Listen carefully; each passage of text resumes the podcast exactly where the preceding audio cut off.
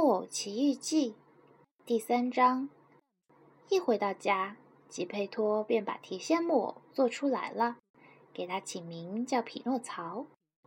小木偶的第一波恶作剧。吉佩托的家虽然就那么丁点儿大，可它既整洁又舒适。这是一间底层的小房间，有一个微型小窗户对着楼梯间底下。屋里的家具也不能更简单了，一张老掉牙的椅子，一张摇摇欲坠的旧床，加上一张底朝天的桌子。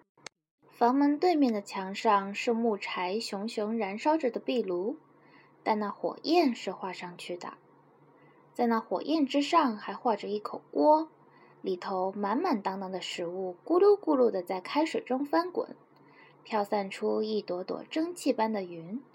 看着就跟真的一样。一到家，吉佩托就马不停蹄地找来了他的工具，开始将木块进行切割、塑形，打造出他心中的提线木偶。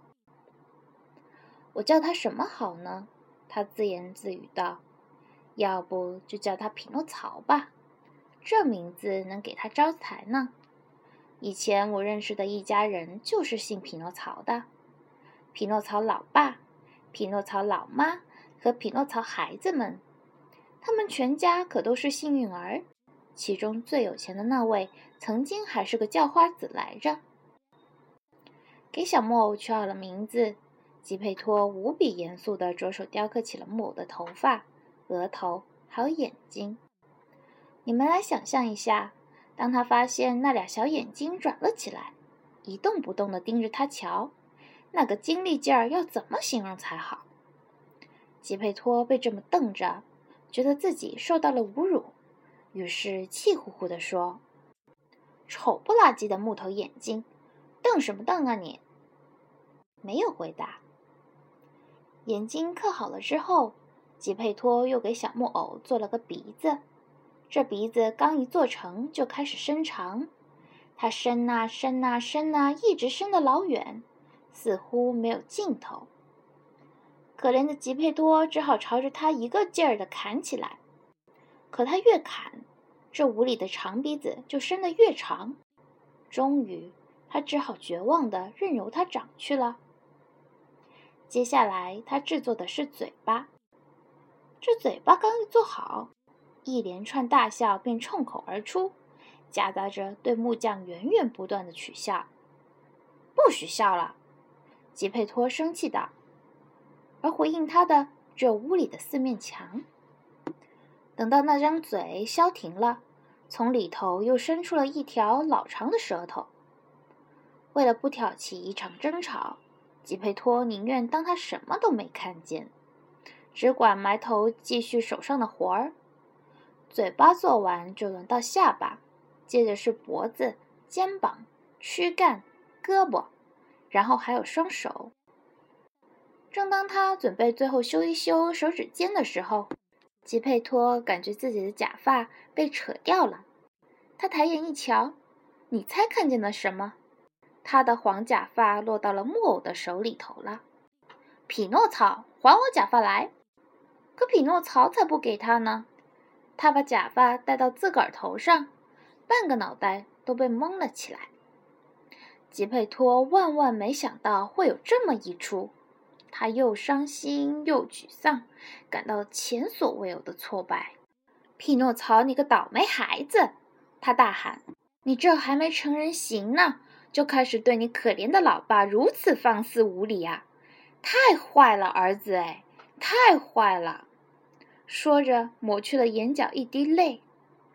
不管怎样，小木的双腿和双脚。还是得给做出来的。刚一做好，吉佩托的鼻头猛地遭到了一脚飞踹。我活该，他对自己说着。我早在把它做出来之前就该想到的，现在什么都晚了。他双手托着木偶的胳肢窝，把它放到地上，教他走路。匹诺曹的腿太僵硬了，一动不能动。吉佩托就拉着他的手，给他展示怎么把一只脚放到另一只前面去。当匹诺曹的双腿灵活些了之后，他就开始自己走，接着就满屋子跑了起来。他跑到敞开的房门边，一个跳跃，落到了大街上，飞奔起来了。可怜的吉佩托赶紧追了出去，可他完全赶不上匹诺曹，因为小木偶是连蹦带跳着跑的。他两只木头小脚串在路面的石头上，噼里啪啦一阵响，可以媲美二十个农夫穿着木头鞋弄出来的噪音。抓住他！抓住他！吉佩托一路吼道。可街上的人们看见是一个木头人偶，风一般的跑过，全都惊奇的停了下来，瞪了眼睛，哈哈大笑。他们笑啊笑啊，一直笑到抽筋。哈哈，变成哎呦哎呦的喊叫。最后，幸亏遇上一位刚好路过的警察，听见这番骚动，还以为是哪匹小马驹逃出马迹了。他十分英勇的往路当中一站，两腿大大的岔开，坚定的准备好了拦住这匹马，不让他惹出更大的麻烦来。匹诺曹老远就瞧见了警察。尽全力试图从这位大个子的两腿之间溜过去，可没能成功。警察拎住了他的鼻子，这鼻子长得让人觉得是故意做成这样，好让警察抓住的，还给了吉佩托师傅。吉佩托揪着匹诺曹的后脖子，把他拎了回家。走在路上，他还使劲摇晃了木偶几回，边摇边气冲冲地说。咱们这就回家，等到了家，我再好好教训你。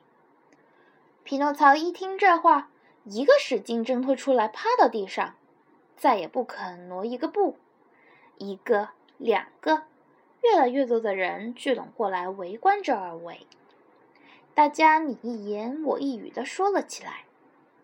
可怜的小木偶，一个男的大声说：“难怪他不愿意回家呢。”毫无疑问，吉佩托肯定会毫不留情地揍他一顿。那老头儿特别刻薄，特别残忍啊！吉佩托看上去人挺好的，另一个人补充。可对于男孩子们来说，他是个不折不扣的暴君。要是那可怜的木偶落到他手里，他甚至会把它拆成碎片的。人们这样七嘴八舌说的，引起了骚动。最后还是由警察出面放走了匹诺曹，拽着吉佩托去牢房，才了结了这场混乱。可怜的老伙计百口莫辩，唯有像个孩子似的泪流满面的嚎啕大哭，抽咽着说：“忘恩负义的小子，想想我花了多大的心思，努力把你做成一个乖木偶，可是好吧，我活该呀。”开工之前，要是再多考虑周全些就好了。从这一刻开始，后面发生了令人几乎无法相信的故事。不过别急，亲爱的小朋友们，往下慢慢看就知道了。